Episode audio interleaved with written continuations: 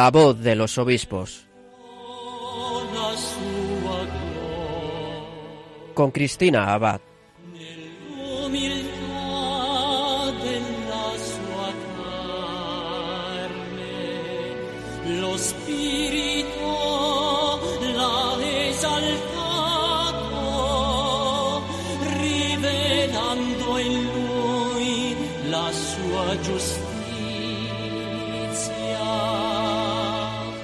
Muy buenas noches, querida familia de Radio María. Un cariñoso saludo de quien les habla, Cristina Abad.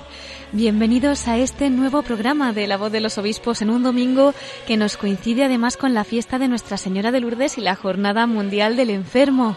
Bueno, por eso hoy quiero tener un recuerdo muy especial por todos los que acogen la cruz de la enfermedad, para que la Virgen María interceda por su sanación, si es la voluntad de Dios, o bien pues les conceda también las gracias necesarias para que este sufrimiento sea fuente de santificación para su alma y también para las almas que el Señor quiera salvar. Bueno, y para motivarnos en este camino, hoy vamos a hablar precisamente de la santidad, porque ya saben que todos estamos llamados a ser santos ¿Y cómo? Bueno, pues la Iglesia nos ofrece este tesoro si lo sabemos acoger y qué mejor que nuestros obispos para que nos orienten en este camino, ¿a que sí? Y por eso esta noche tendremos con nosotros al obispo de Córdoba, Monseñor Demetrio Fernández, que como ya habrán sabido a través de los medios de comunicación, recientemente ha sido nombrado por el Papa Francisco miembro de la Congregación para las Causas de los Santos. Les invito a acercarnos un poquito más al cielo a través de sus palabras. Enseguida podremos escucharle.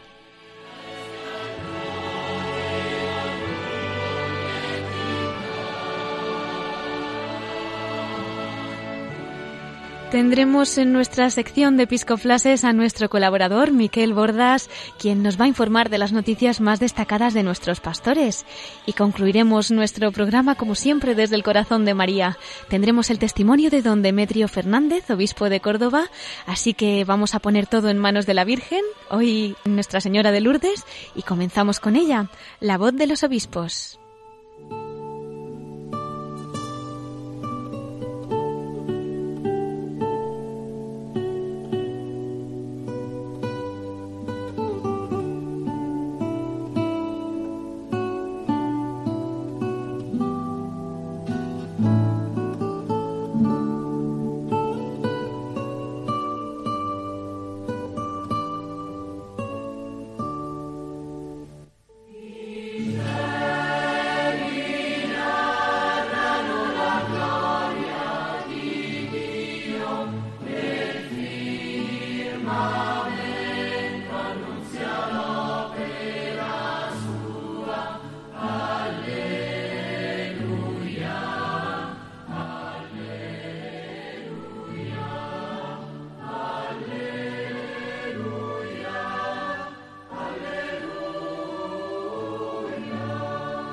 Queridos oyentes, como comentábamos esta noche, tenemos con nosotros al obispo de Córdoba, Monseñor Demetrio Fernández, que como habrán podido seguir en los medios de comunicación, tomaba posesión esta semana de su cargo como nuevo miembro de la Congregación para las Causas de los Santos. Él ha podido expresarle en persona al Santo Padre su gratitud por este gesto, ¿no? De confianza que ha tenido con él, como hemos podido seguir también a través de los medios de comunicación. Y bueno, pues fue el martes 6 de febrero, concretamente a las 10 cuando comenzaban esos trabajos de la sesión ordinaria de la Congregación para las Causas de los Santos a la que Monseñor Demetrio Fernández ha sido agregado por el Papa Francisco. Esto fue el 11 de enero y por otro lado el miércoles el obispo de Córdoba era recibido por el Papa Francisco cuando terminaba la audiencia general y pudo pues expresarle, como decíamos, esta gratitud y conversar unos minutos con él, ¿no? Bueno, pues nosotros vamos a tenerle con nosotros esta noche para que nos cuente los detalles de este nombramiento, lo que ha supuesto para él y cuál es la misión, ¿verdad?, de esta congregación a la que ha sido agregado. Pero antes vamos a comentar un poquito sobre su biografía para que le conozcan un poco mejor. Él nace en Puente del Arzobispo, en Toledo, fue maestro de enseñanza primaria, licenciado en Teología por la Pontificia Universidad Gregoriana de Roma y doctor en Teología Dogmática por la Pontificia Universidad Salesiana de Roma. Fue ordenado sacerdote el 22 de diciembre de 1974 en Toledo Fue una diócesis en la que además desarrolló su ministerio sacerdotal sus primeros años. Fue vicario parroquial del Buen Pastor, profesor de Cristología en el Estudio Teológico San Ildefonso, también fue conciliario diocesano de los movimientos de acción católica, vicerrector y rector del Seminario Santa Leocadia para vocaciones de adultos, provicario general, delegado episcopal para la vida consagrada, fue también párroco de Santo Tomé y El Salvador, delegado episcopal para la evangelización y educación en la fe, así como director de los secretariados diocesanos de relaciones interconfesionales y para la doctrina de la fe. Fue nombrado obispo de Tarazona el 9 de diciembre de 2004 y un mes después tomaba posesión. El día 18 de febrero de 2010 fue nombrado obispo de Córdoba e inició su ministerio episcopal el día 20 de marzo de este mismo año. El 11 de enero de este año, el Papa Francisco le nombró miembro de la Congregación para las Causas de los Santos. Y bueno, pues comentamos también que en la Conferencia Episcopal Española es miembro de la Comisión Episcopal de Patrimonio Cultural desde marzo del 2014 y ya había sido miembro de esta comisión del 2008 al 2011. Ha sido también miembro de las comisiones episcopales de Doctrina de la Fe, Vida Consagrada, Relaciones Interconfesionales y Seminarios y Universidades. Y fue también presidente de la Junta de San Juan de Ávila, doctor de la Iglesia. Bueno, pues vamos a darle la bienvenida a Monseñor Demetrio Fernández, obispo de Córdoba. Muy buenas noches. Buenas noches a todos los oyentes de Radio María y a ti. Muchas gracias. Es un honor tenerle con nosotros esta noche y que nos cuente y que comparta ¿no? la alegría de ese nombramiento que se hacía público el 11 de enero como miembro para la Congregación para las Causas de los Santos. ¿Cómo recibió esta noticia, don Demetrio? Pues con sorpresa y con gratitud al Santo Padre, que es quien me nombra, y con deseo de servir a la Iglesia, que es lo que vengo haciendo toda mi vida. Por tanto, alegría servicio y gratitud al Santo Padre. Pues ya serán muchos los oyentes que le estén encomendando, entre los que me incluyo, para que sea muy fructífera este nuevo encargo de la Santa Sede. Cuéntenos, don Demetrio, ¿cuál es la misión de esta congregación? ¿En qué consiste? Vamos a ver, el gobierno de la Iglesia Universal, que corresponde al Papa, como pontífice supremo, diríamos, y como obispo de la Iglesia Universal, siendo obispo de Roma, ese gobierno de la Iglesia Universal el Papa lo realiza a través de las congregaciones o lo que podemos entender como ministerios en los gobiernos civiles de las naciones, ¿no? Congregación. Y cada congregación, aparte de los empleados y las personas que tiene dedicadas a la misma, según su competencia, pues tiene un grupo que el Papa nombra directamente de cardenales, arzobispos y obispos. Son los padres de la congregación correspondiente, en la fe, en los santos, en los obispos, en el clero, etcétera, ¿no? Y entonces la de los santos pues tiene la tarea de presentarle al Papa eh, después de un estudio largo, porque lleva años y años y muy minucioso, pues los que puedan ser propuestos para la Iglesia Universal como ejemplo de santidad y como intercesores. En un paso primero como beatos y en un paso segundo como santos eh, para la Iglesia Universal. Esa es la tarea de la Congregación de las Causas de los Santos. Como nos ha dicho, es un estudio largo, ¿verdad? ¿Cuál es el procedimiento? ¿Cuáles son las fases para llegar a esta, a esta canonización? Bueno, previamente a la beatificación, como nos ha dicho. Lo primero, tiene uno que morirse tiene que no solo morirse físicamente o cronológicamente, sino que tiene que participar de la muerte de Cristo. Porque el proceso de canonización es un proceso de glorificación. Y por tanto, el sujeto tiene que haber llegado a la suprema humillación, que en definitiva es la muerte con todo lo que le acompaña. Una vez que ya se ha producido esa identificación con Cristo en su muerte, que es el momento supremo de la vida, pues comienza, si hay fama de santidad, pues un proceso en el cual el actor o actores de la causa pues pueden ser las congregaciones religiosas hacia su fundador o fundadora, pueden ser las diócesis hacia uno de sus fieles cristianos, que pueden ser laicos, eh, niños, jóvenes, adultos, matrimonios, pueden ser también sacerdotes, obispos o cardenales, o sea que un fiel de la Iglesia en cualquiera de los estados de vida, si tiene fama de santidad, si ha muerto con fama de santidad, puede ser propuesto o iniciarse el proceso para llegar a esa proclamación o esa glorificación por parte de la Iglesia. En el primer nivel sería beatificación y en el segundo y más solemne, canonización para la Iglesia Universal. Entonces eso tiene un primer paso largo que es eh, iniciar el proceso a nivel diocesano y ahí el postulador se dirige a la autoridad competente, normalmente al obispo del lugar, que constituye un tribunal y recopila pues de los testigos todo lo que pueda acerca del siervo de Dios o la sierva de Dios, mm, de todos los documentos habidos y por haber, desde la partida de nacimiento y de bautismo hasta la partida de función, pasando por todos los certificados que obran en los archivos, es una mm. parte muy importante, esa parte documental, o si ha escrito algunos libros o cartas, o pues también se recoge todo. Normalmente ese primer momento, que dura varios años, es como recopilación de datos por parte de los testigos, por parte de los documentos y por parte de las publicaciones que el propio siervo de Dios haya realizado. Todo eso lleva a la mm, clausura o conclusión del proceso en el nivel diocesano y se pasa a Roma.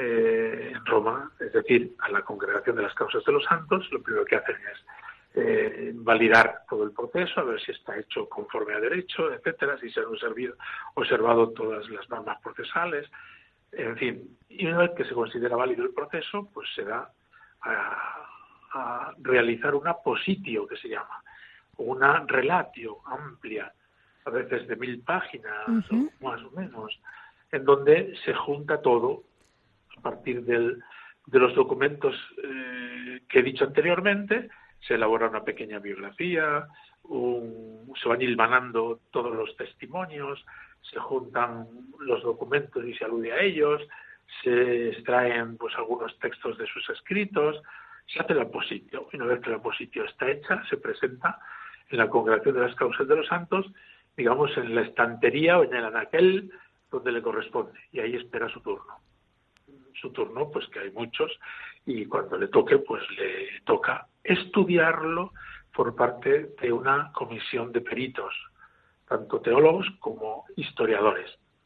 Y hay ahí una reunión en su momento, ya fijada con calendario previo y con mucho tiempo, donde esos peritos dan su juicio. Suelen, ser nueve peritos. Si obtiene siete, ya tiene, diríamos, un aprobado. Pasa adelante y puede alguno de los mm, peritos expresar algún algún interrogante.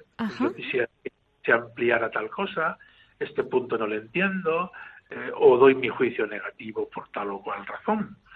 Y entonces hay como una segunda convocatoria u oportunidad para que eh, el postulador responda a esas preguntas que han hecho los consultores, los peritos. Cuando ya están disipadas todas las dudas, de los consultores peritos pasa a los padres de la congregación, entre los cuales ahora el Papa ha querido eh, contarme. ¿no? Los padres son los cardenales, eh, pues un buen número en las causas de los santos habrá 15 o 20 cardenales, y luego arzobispos y obispos, otros tantos, o sea que en total pues unos 30 padres de la congregación, eh, que tienen dos turnos. Es decir, unos se reúnen, concretamente a mí me corresponde el primer martes de mes y otros el tercer martes de mes. En todas esas reuniones está el prefecto y el secretario, pero son distintos padres los que ven la causa en su itinerario, en sus dificultades, en las pegas que han puesto los peritos, en la solución que han dado los, los postuladores y emiten su juicio y si el juicio es positivo, pues el prefecto se lo presenta al Papa, que pues decreta o las virtudes heroicas, es el primer paso, o la beatificación, si hay un milagro reconocido, o la canonización, si hay otro milagro después de la beatificación. Y para que una causa se pare, por decirlo así, tendría que ser la mayoría los que dijeran algún punto pues que estuviera dudosa o en fin, cómo qué ocurre en estos casos, ¿no? En estas situaciones. Sí, normalmente van adelante, las que no van no se saben. Y se suele guardar secreto por la buena fama de, de los que están en proceso, ¿no? Claro. Y bueno, pues, pero hay algunos pues eh, que suelen tener eh, vamos, es muy frecuente que tengan alguna pregunta o consulta por parte del, de los consultores, de estos peritos, ¿no? Sí. Y entonces el, el postulador responde, preguntando, haciendo una investigación supletoria, buscando más testigos o más documentos, que los aporta a esa comisión. La comisión se debe dar su juicio, cuando da su juicio positivo, al menos por parte de siete de los nueve miembros, ya pasa a la, digamos, a la ordinaria, que se llama, a la sesión de la congregación compuesta por los padres de la congregación. Ajá. Don Demetrio, viene el caso de los mártires, porque en los últimos años para España ha sido una gracia muy grande, ¿verdad? Participar pues de esta alegría de beatificaciones, de los mártires, en fin, no han sido pocas las ocasiones en las que la Iglesia entera se ha reunido para celebrarlo. Cuéntenos. Pues el proceso anterior al que me he referido concluye con la declaración de virtudes heroicas y por tanto con el título de venerable. Para los mártires se hace casi el mismo proceso que he dicho antes, pero concluye, si se demuestra el martirio, sin más con la beatificación. No se le pide ningún milagro. Porque, como he dicho al principio, el cristiano se parece a Jesucristo ya en su muerte. Claro. Y el mártir se parece a Jesucristo más que nadie. Hmm. Ha sido eliminado, ha sido asesinado por odio a la fe, por ser cristiano, por ser amigo de Jesús. Y él, el mártir, ha dado testimonio de ese amor hasta la muerte. No, se, no cabe mayor testimonio de amor que jugarse la vida por Jesucristo. Entonces, si eso se demuestra, que ha muerto por odio a la fe y el sujeto ha recibido esa muerte con amor, con perdón a los enemigos y como una expresión de su amor a Jesucristo, si esto se demuestra, que es lo que se hace en el proceso de martirio, ya no necesita milagro para ser beatificado. Cuando el Papa declara que es mártir, pues pasa directamente a la beatificación cuando se fije en el calendario. Pues nada, vamos a seguir orando, ¿verdad? Que tenemos un tesoro tremendo aquí en España con tantísimos mártires y que su sangre pues sea también eh, fuente de gracia y semilla para, para nuevos cristianos, para nuevos santos. En España en este momento hay 10.000 en proceso de martirio. 10.000, madre mía, se dice pronto y van ya beatificados 2.000. Pues quedan 8.000. Aún nos queda, sí. Es un trabajo muy laborioso. Que la gente piensa que, qué sé yo, que el Papa un día se levanta y dice, pues estos son mártires. No, no. Hay un trabajo tan largo como el que he dicho para las virtudes heroicas, viendo uno por uno, cuando las causas son numerosas, a veces de 30, de 50, en Córdoba tenemos una causa de 133, pues es interminable porque es uno por uno, testigos cada uno, pruebas de cada uno, biografía de cada uno, cronología de su muerte, de su martirio de cada uno. Eh, no se acaba nunca, o sea que no, no se beatifican a los mártires así a granel hmm. o a mogollón, como dicen hoy, ¿no? sino que va uno por uno, ha sido estudiada su vida, su muerte y su amor sobre todo, porque de los mártires lo que destaca es el amor. Y hay otro tipo o título de causas que el Papa ha introducido hace poco. Aquellos que, habiendo vivido una vida cristiana ordinaria, diríamos, han muerto dando la vida. Por ejemplo, una madre, pues que ha dado la vida por su hijo eh, y no ha querido someterse a ningún tratamiento por salvaguardar la vida de su hijo. Sí. Y luego ella muere. Bueno, pues ese es un caso muy claro para beatificar. Claro. Eh, o un sujeto que en un momento dado de un apuro, yo conozco un caso de aquí en Córdoba, estando en misiones, pues eh, seis niños que estaban con, con él, Pedro Manuel, pues eh, corrían peligro de ahogarse en el mar y él se lanzó al mar y rescató uno por uno a ¿Ah, los seis. Y cuando rescató al sexto, se murió en la playa exhausto. Pues es una manera de dar la vida. Desde luego. la vida a estos seis niños, ¿no? No hace falta ya demostrar más. Claro. Esto el Papa lo ha introducido el título de dar la vida por amor a los demás. He puesto un caso de una madre, he puesto un caso de, un apóstol, podía poner otros muchos casos. Es esperanzador, ¿verdad? Para todos los que seguimos aquí peregrinando en esta tierra, pues saber que, que en esos actos de caridad, pues también nos llevas a la semejanza con Cristo que nos decía, ¿no? Y que será ocasión, si Dios quiere, de abrirnos las puertas del cielo. llegar a santo es lo más fácil en este mundo, te lo digo yo. Porque, porque no puede ser que Dios lo haya hecho difícil. Claro. Es un regalo que Dios da si nosotros vamos siendo fieles día a día.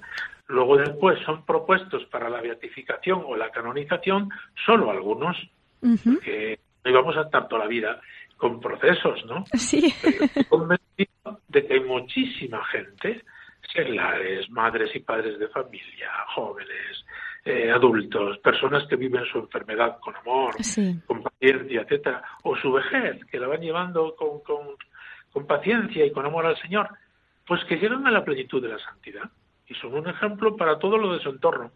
Luego la Iglesia pues coge algunos ejemplos así más sonoros, pero la santidad es vocación de todos y para todos. Está a nuestro alcance porque es una gracia que Dios concede a todo el que abre su corazón para recibirlo. Es verdad, y además con esos ejemplos que gracias a Dios nos conceden ver también, ¿verdad? Bueno, no podemos olvidar en esta entrevista, don Demetrio, a don José Rivera, del que al parecer es usted discípulo, ¿verdad? Y que tras aprobar sus virtudes heroicas ya es venerable. Yo me imagino que será una ilusión muy grande para usted. ¿Qué nos podría contar de su proceso, de su vida? ¿Qué querría destacar? Pues me tocó, por gracia de Dios, tenerle a mi lado como padre espiritual, como maestro, como compañero sacerdote o hermano mayor durante 25 años, los 25 años últimos de su vida. Y luego me ha tocado seguir muy a su lado otros 25 años hasta que se han declarado las virtudes heroicas. He trabajado en el proceso con otros sacerdotes y otros seglares y, y al final pues ya el Papa ha dado el decreto de de que ha ejercido todas las virtudes cristianas en grado heroico. Podríamos decir que el proceso está terminado. Ahora la Iglesia pide que también haga un milagro sobre el cual hay que hacer otro procesito pequeño. Y estamos ahí a la espera, porque el milagro lo hace Dios cuando Él quiera. Claro. Nosotros tenemos que pedirlo con fe, insistentemente, y luego demostrarlo por este cauce de las causas de los santos. Así que está declarado venerable, eh, hemos de pedir mm, por su intercesión alguna curación milagrosa, etcétera, lo que Dios y cuando Dios quiera, y ya está, y así Dios se glorificará en él porque ha sido pues un santo muy grande. Los que lo hemos conocido de cerca, así lo podemos atestiguar. Cuéntenos, ¿qué podría destacar de quién era, qué hizo en su vida, en fin, para que nuestros oyentes le conozcan un poquito mejor y que le pidamos ese milagrito que estamos esperando? Pues es un chico muy rebelde cuando es niño y adolescente, joven, pero en su vida y en su casa sucedió algo muy grande y es la muerte heroica de su hermano Antonio, Antonio Rivera. Es el que llenó de luz y de santidad toda su casa.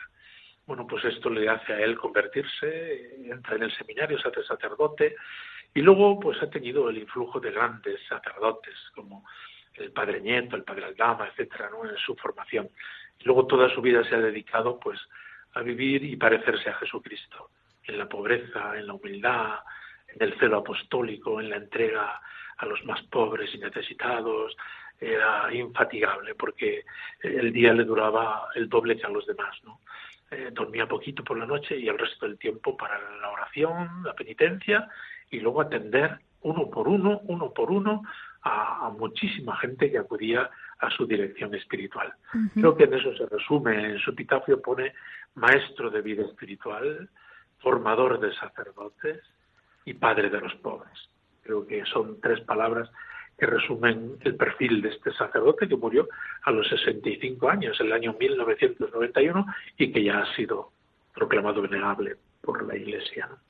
Para nosotros es una gran alegría, los que le hemos conocido, pues es un estímulo. Claro. la santidad está al alcance. Y vamos por el camino que Jesucristo nos va marcando cada uno, claro. Así es. Bueno, y ahora comenzarás, comenzará no ya desde hace un poquito más, ¿verdad? Pero si en esta tierra hizo tanto bien que no estará haciendo desde el cielo, ¿verdad? Sí, sí, yo me encomiendo a él continuamente, porque además me acuerdo de sus palabras, de sus enseñanzas, de sus orientaciones y sobre todo su ejemplo, un ejemplo muy sonoro eh, a, la, a la hora de vivir la oración intensa y abundante, el sacrificio es hasta el extremo, era tremendo, y su dedicación a los pobres. Se despojó de todo, todo, todo, todo, y tenía mucho para darlo, darlo y darse él hasta dar incluso su cadáver para experimentación. O sea que Eh, don Demetrio, yo creo que algo de, bueno, algo mucho, ¿verdad?, de don José Rivera, pues ha dejado en el corazón de ustedes, de sus discípulos, y allí en su diócesis, pues como buen pastor también está entregándose usted a las almas. Tenemos todavía algún minuto para que, si quiere destacar alguna particularidad de esta diócesis que pastorea, pues la comparta con nosotros, que podamos también unirnos de todo corazón a esa diócesis de Córdoba. Pues la diócesis de Córdoba es una diócesis muy viva, gracias a Dios tiene un buen seminario, tiene un buen presbiterio, buenos curas, tiene un gran número de fieles laicos que trabajan en las parroquias, en los grupos y movimientos, en comunidades. La verdad es que es mm, una mm, diócesis pletórica de vida. También la vida consagrada está muy presente en colegios, en ancianos, en pobres, en parroquias. Eh, realmente es una es una diócesis muy bonita.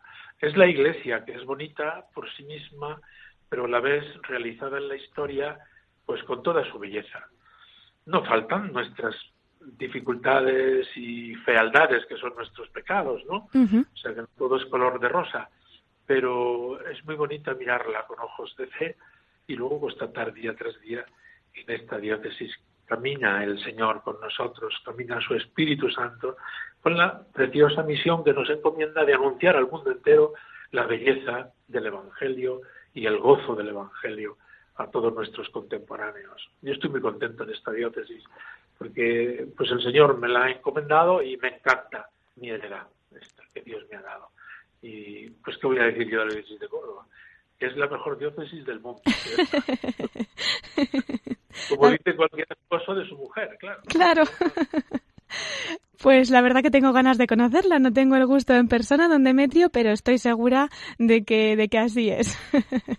bueno, y me hace ilusión también tratar en esta entrevista una iniciativa que han puesto a favor de la vida tan necesaria en estos tiempos que, bueno, pues desgraciadamente escuchamos a veces más noticias malas que buenas en este sentido.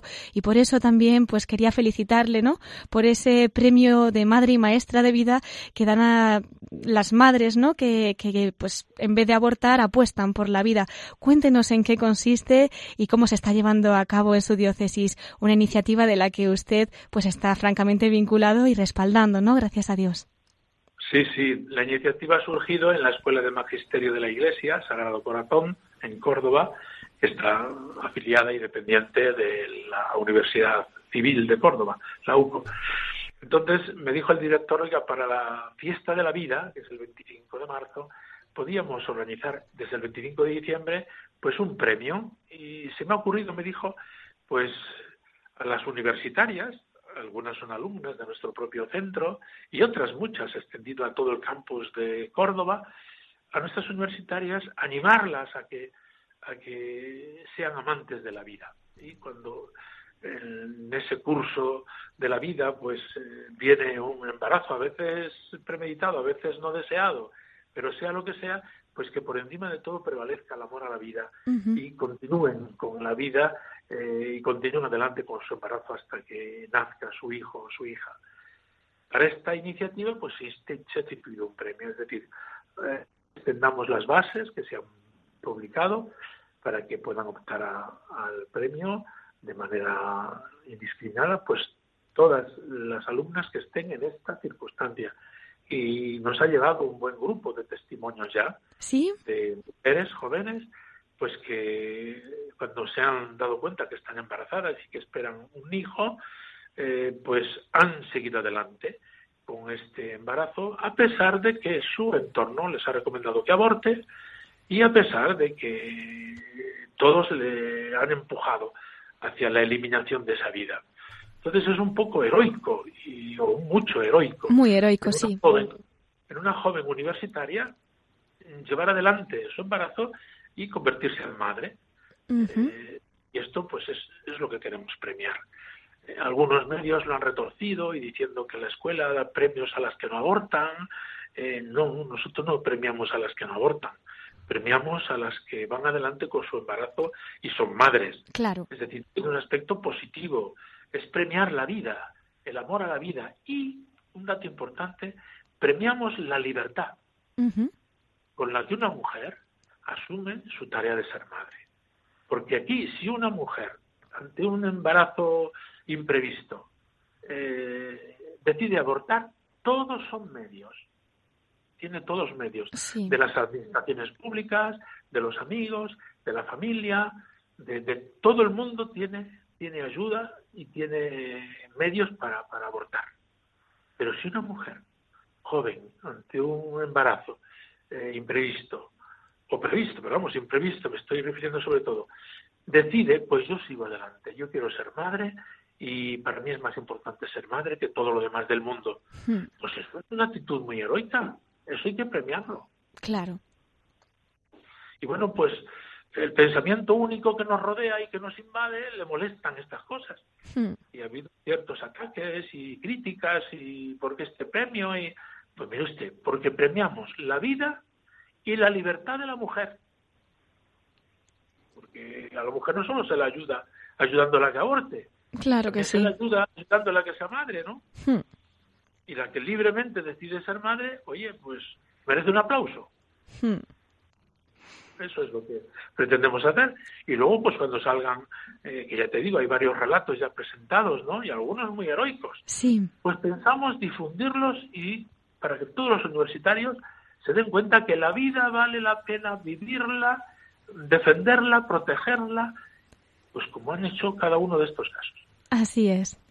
Es cierto. Me parece muy bonito y además es como de madre a madre, ¿no? La iglesia que es madre, pues amparando, protegiendo y celebrando la vida con otra madre que a su vez, pues tendrá el Señor un plan de santidad para ese niñito que está esperando, ¿verdad que sí?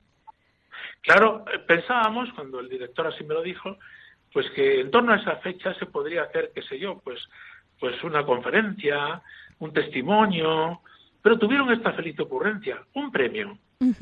Ah, pues qué bien, pues en torno al premio han surgido los relatos, en torno al premio y los relatos surgirán los testimonios, y en torno al premio, los relatos y los testimonios, toda la comunidad universitaria se dará cuenta, como un campanazo, valga la expresión, porque es un gesto muy bonito, de que la vida vale la pena protegerla, defenderla y llevarla, eh, sobre todo cuando es indefensa, a feliz término. Pues mucho ánimo, don Demetrio, y yo creo que los oyentes que nos están escuchando ahora se van a unir de todo corazón a ustedes y bueno, pues por esa intención de, de las madres que están allí esperando y de los que están ayudándoles que puedan también ser las manos extendidas de la Virgen, ¿no? En esta labor. Claro, la madre por excelencia es María Santísima, claro. Claro que sí. Eh, por eso también, don Demetrio, quería pedirle un mensaje especial para nuestra radio, para Radio María, aquí como pobres instrumentos también, ¿no? Pues que podamos seguir llevando a cabo esta obra de la Virgen y que pueda acercar más almas al Señor a través de las ondas de Radio María. ¿Qué querría decir a nuestros voluntarios, oyentes, trabajadores? Pues yo tomo mm, como inspiración para esta palabra breve eh, al Papa Francisco. Cuando el Papa Francisco nos habla de la Virgen, utiliza siempre, pues, si un pueblo tiene madre, lo tiene todo. Si en la iglesia está la madre, eh, lo tenemos todo, porque ella nos da a Jesucristo. Si en el corazón de cada uno de nosotros está la madre, eh, tenemos medio camino o casi todo el camino andado. Es decir, la fuerza con que el Papa Francisco pronuncia la palabra madre referido a la Virgen, a mí me llena, me toca, me llega al corazón. Quisiera pues que todos los oyentes, voluntarios, colaboradores de Radio María la dijeran eso simplemente, madre, y se lo digan muchas veces. María está a nuestro lado para que experimentemos su maternidad, pero no solo como explicación teórica o abstracta, sino experimentemos su maternidad como una realidad viva en nosotros. Madre, madre mía, madre que estás a mi lado. Que. Muchísimas gracias, don Demetrio. Pues nos vamos a acoger a sus palabras y sobre todo a sus oraciones para poder llevarlo a cabo.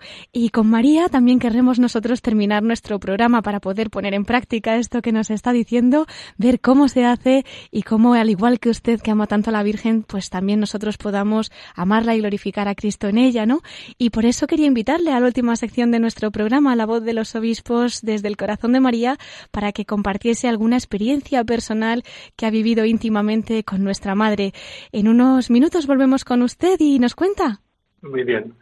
Adiós. Muchas gracias hasta ahora entonces, Monseñor Demetrio Fernández, obispo de Córdoba.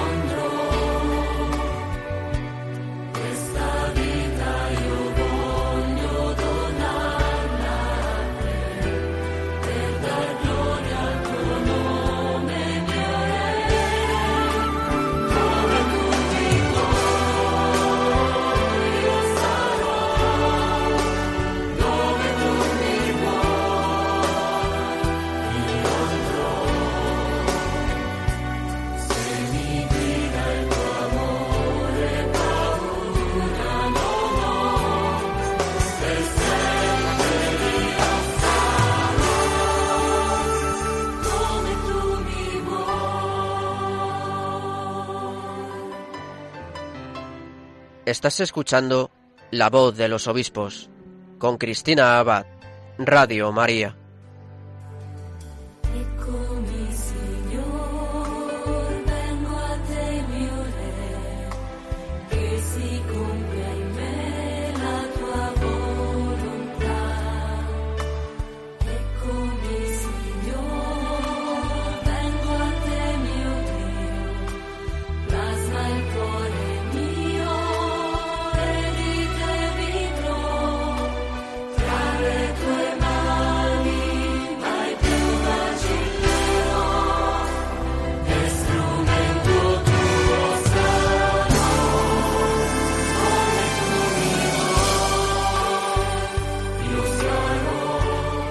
Seré como tú quieras que sean, dice esta canción que estamos escuchando.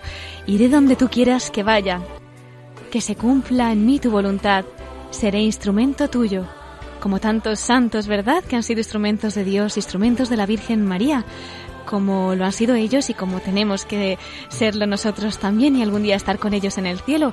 Así lo acabamos de escuchar en el testimonio que nos ha dado el obispo de Córdoba, Monseñor Demetrio Fernández, a quien además volveremos a tener con nosotros en nuestra última sección del programa de la voz de los obispos desde el corazón de María. Bueno, y ahora vamos a hacernos eco de más noticias de nuestros prelados, dando paso a los episcoflases con Miquel Bordas.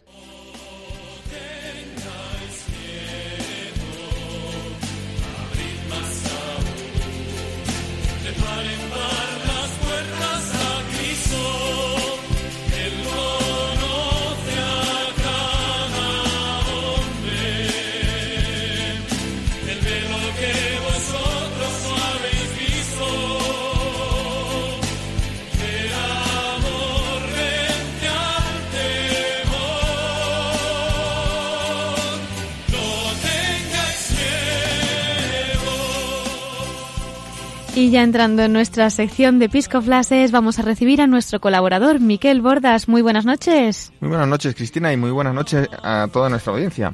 Me imagino que empezaremos felicitando también, ¿no? ¿A quién vamos a felicitar esta semana, Miquel? Pues a Monseñor José Leonardo Lemos Montanet, el obispo de Orense, porque hoy, precisamente este domingo, se cumplen los cinco años de su ordenación episcopal claro que sí. Además le tuvimos en nuestro programa de la voz de los obispos hace un poquito, así que nuestros oyentes le recordarán.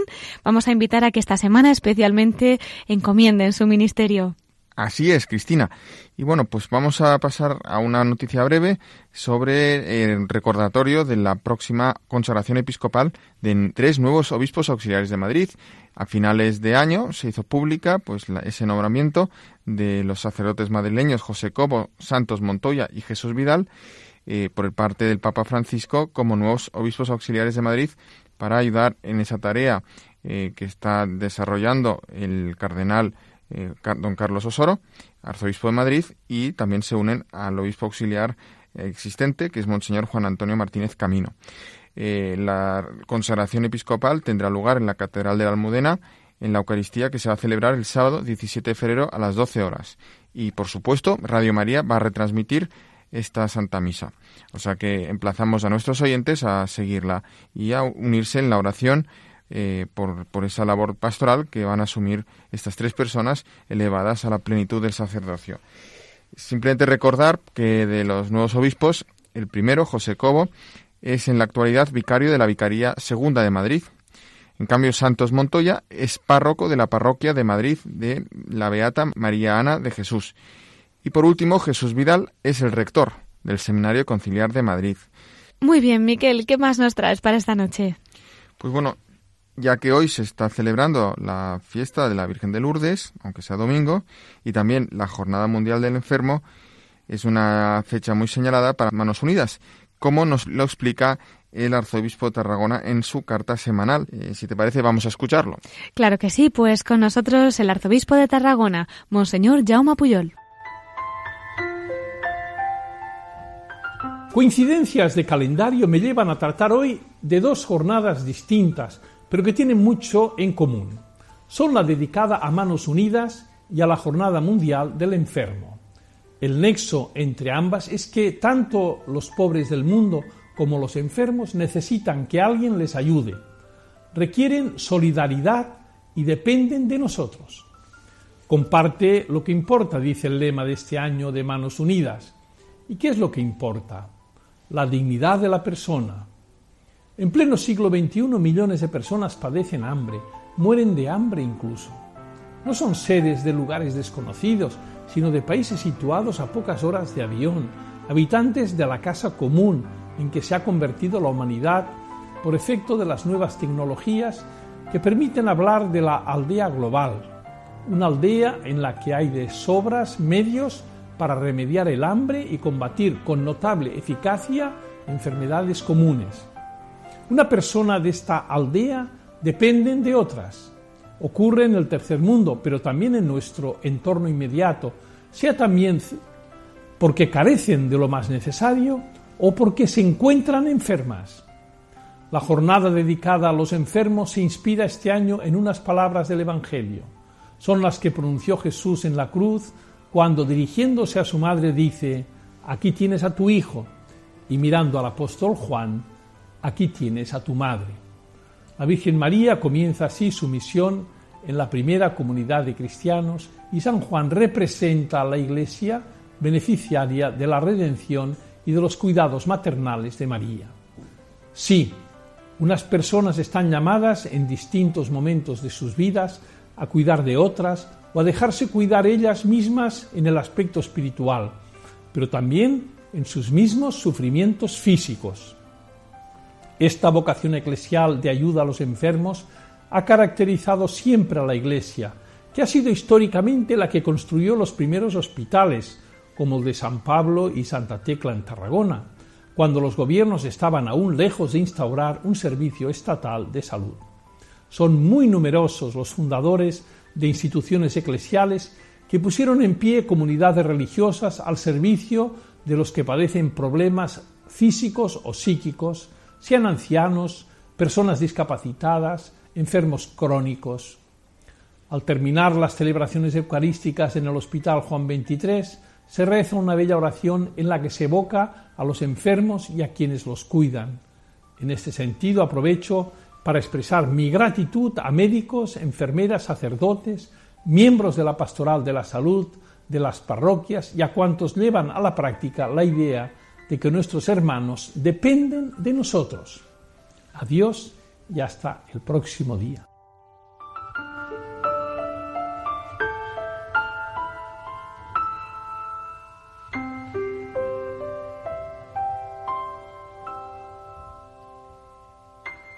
Eran las palabras del arzobispo de Tarragona, de Monseñor Jaume Puyol, que nos ha recordado, ¿verdad?, el sentido de la jornada que estamos celebrando hoy.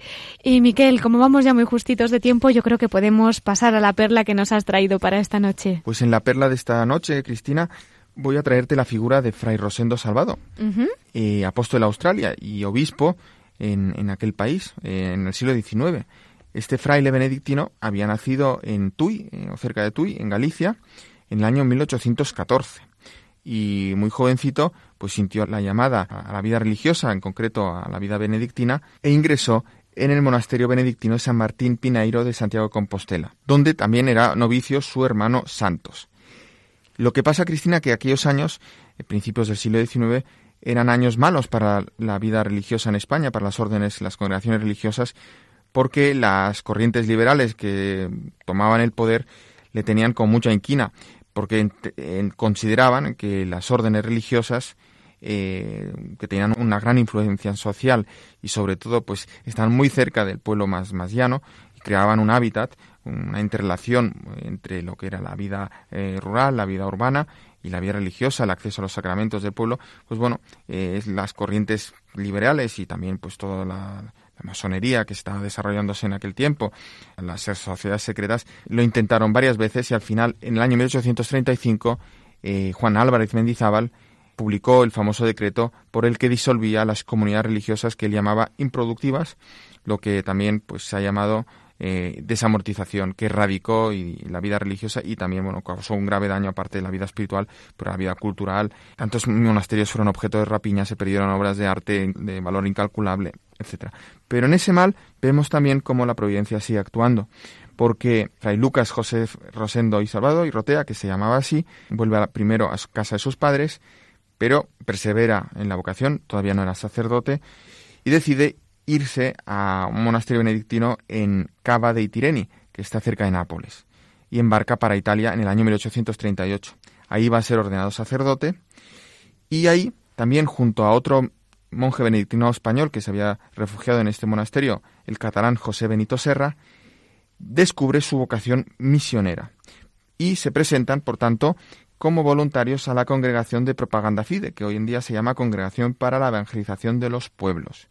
Ahí les dan un destino, Australia, para que acompañen a John Brady, eh, recién nombrado obispo de Perth, en el oeste de Australia. El obispo, eh, John Brady, les va a dar una, zona como encargo pastoral central de su diócesis a orillas del río Mur, que ellos van a bautizar como Nueva Nursia, en honor del santo fundador de su orden, San Benito de Nursia. Y al año siguiente, en 1847, van a abrir ahí, en Nueva Nursia, lo que más tarde sería un monasterio benedictino, el primero, en Australia. Van a volver en alguna ocasión a Europa para buscar más recursos y sobre todo nuevas manos para su misión. En esos viajes se dice también que el Padre Salvador trae a España por primera vez las semillas de eucalipto especie que pronto se va a extender por toda Galicia y también por todo Portugal, ¿no? como, como muchos de nosotros lo hemos podido ver. Poco después, el 15 de agosto de 1849, va a ser consagrado obispo de Puerto Victoria, en inglés Port Essington. Lo que pasa que, como él decía, tenía mucha tierra, pero no tenía ninguna estructura. Era el obispo prácticamente él solo. Se dice que también su pectoral era un sencillo crucifijo de madera y plata y que en la mano llevaba todos sus bienes temporales, un maletín con el breviario y unas ropas. Y decía, y esta es un poco la perlita muy breve de este día, de hoy, decía, dejad paso a mi obispado. Así bromeaba con la gente que se, apretujaba a su paso. Eh, va a regresar al viejo continente para participar en el Concilio Vaticano I que había eh, convocado el Papa Pío, no, no, el Beato Papa Pío IX, cuya fiesta hemos celebrado pues el pasado miércoles 7 de febrero. Al finalizar aquel concilio que se cerró pues antes de tiempo, cuando las tropas garibaldianas eh, estaban acercándose a Roma para conquistarla y para clausurar eh, suprimir lo que eran los estados pontificios y el poder temporal de, los papas, pues bueno, va a volver a Australia y no vuelve a Europa hasta el año 1882, que vuelve en concreto a España y a Galicia, con la idea eh, de lanzar un colegio misionero en España para preparar a los futuros propagadores de la fe católica en ultramar. Y en ese empeño pues consigue el apoyo del rey Alfonso XII que en el año 1884 va a aprobar la creación de tres colegios localizados en monasterios benedictinos, de Montserrat, de Silos y Samos. y es eh, dos años después, en 1886, cuando Fray Rosendo vuelve a Australia. Y ahí se va a quedar hasta el año 1899, que hace su último viaje a Europa, sobre todo va a estar en, en Roma, donde va a enfermar y en, a principios del siglo, el 29 de diciembre del año 1900, va a fallecer cantando con su voz sonora la salve y el Magnificat. Tenía 86 años. Y simplemente para terminar, Cristina, pues quiero eh, hacer mención pues a esa personalidad eh, de un hombre de gran temple que era Fray Rosendo, el obispo salvado, considerado como fundador, colonizador, abad, obispo, diplomático, descubridor, artista, escritor. Por ejemplo, pues dejó escritas dos obras sobre lo que fue esa primera misión benedictina en Australia y también como iniciador de los cursos para misioneros en España. ¿no? Pues muchísimas gracias, Miquel, por esta perla, por ilustrarnos sobre el obispo Salgado. Y ya nada, prepararnos esta semana, ¿verdad?, para la cuaresma. Ya tenemos muy cerquita ese miércoles de ceniza. Y como siempre, pues vamos a pedirle ayuda a la Virgen. Así que yo te invito a quedarte con nosotros para escuchar nuevamente al obispo de Córdoba, Monseñor Demetrio Fernández, que nos va a hablar desde el corazón de María. Muchas gracias, Cristina.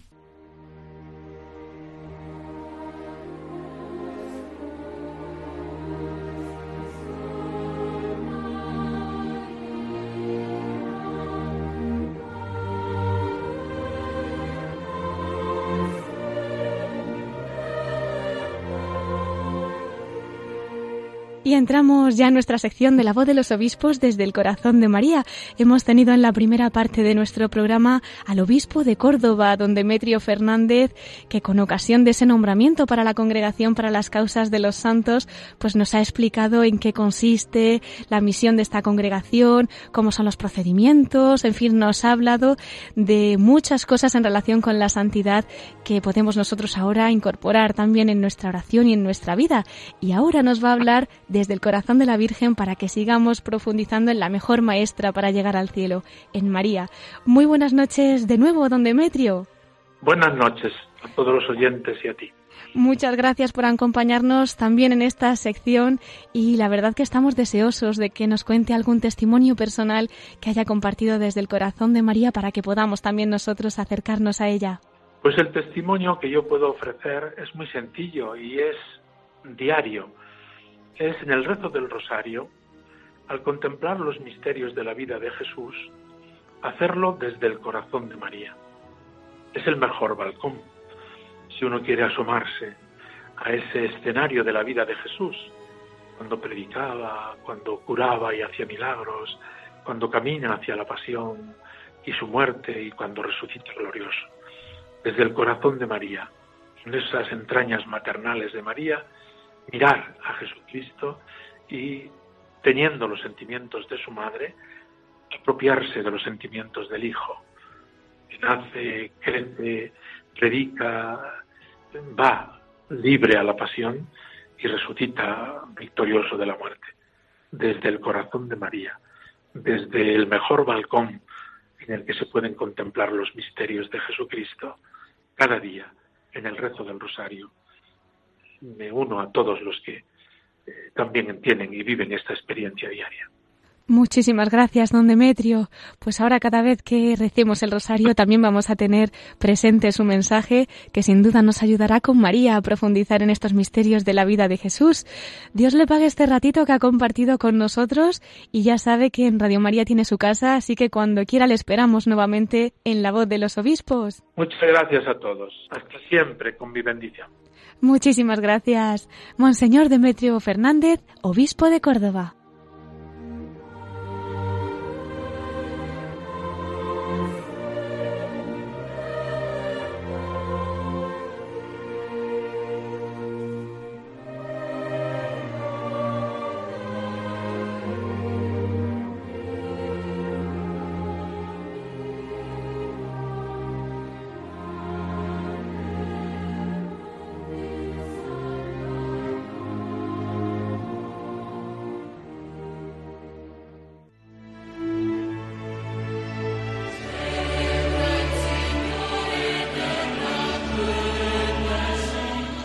Llegando ya al final de nuestro programa nos tenemos que despedir.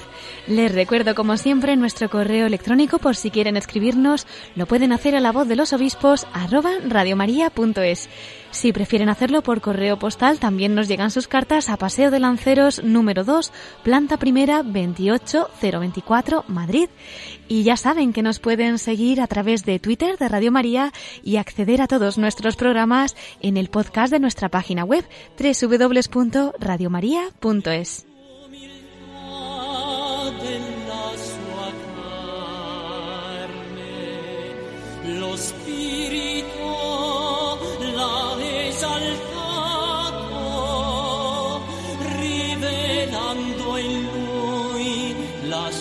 just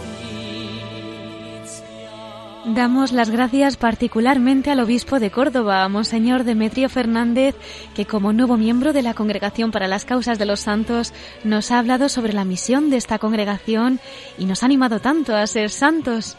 Agradecemos también a Miquel Bordas sus noticias sobre nuestros obispos y, como no, muchísimas gracias a todos ustedes que nos han acompañado esta noche.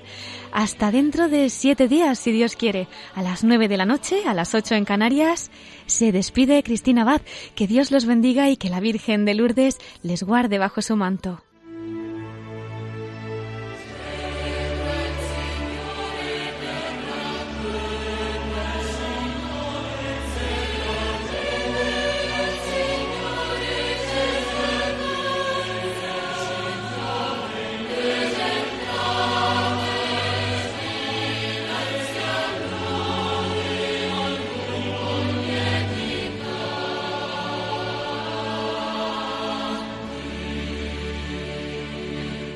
Han escuchado la voz de los obispos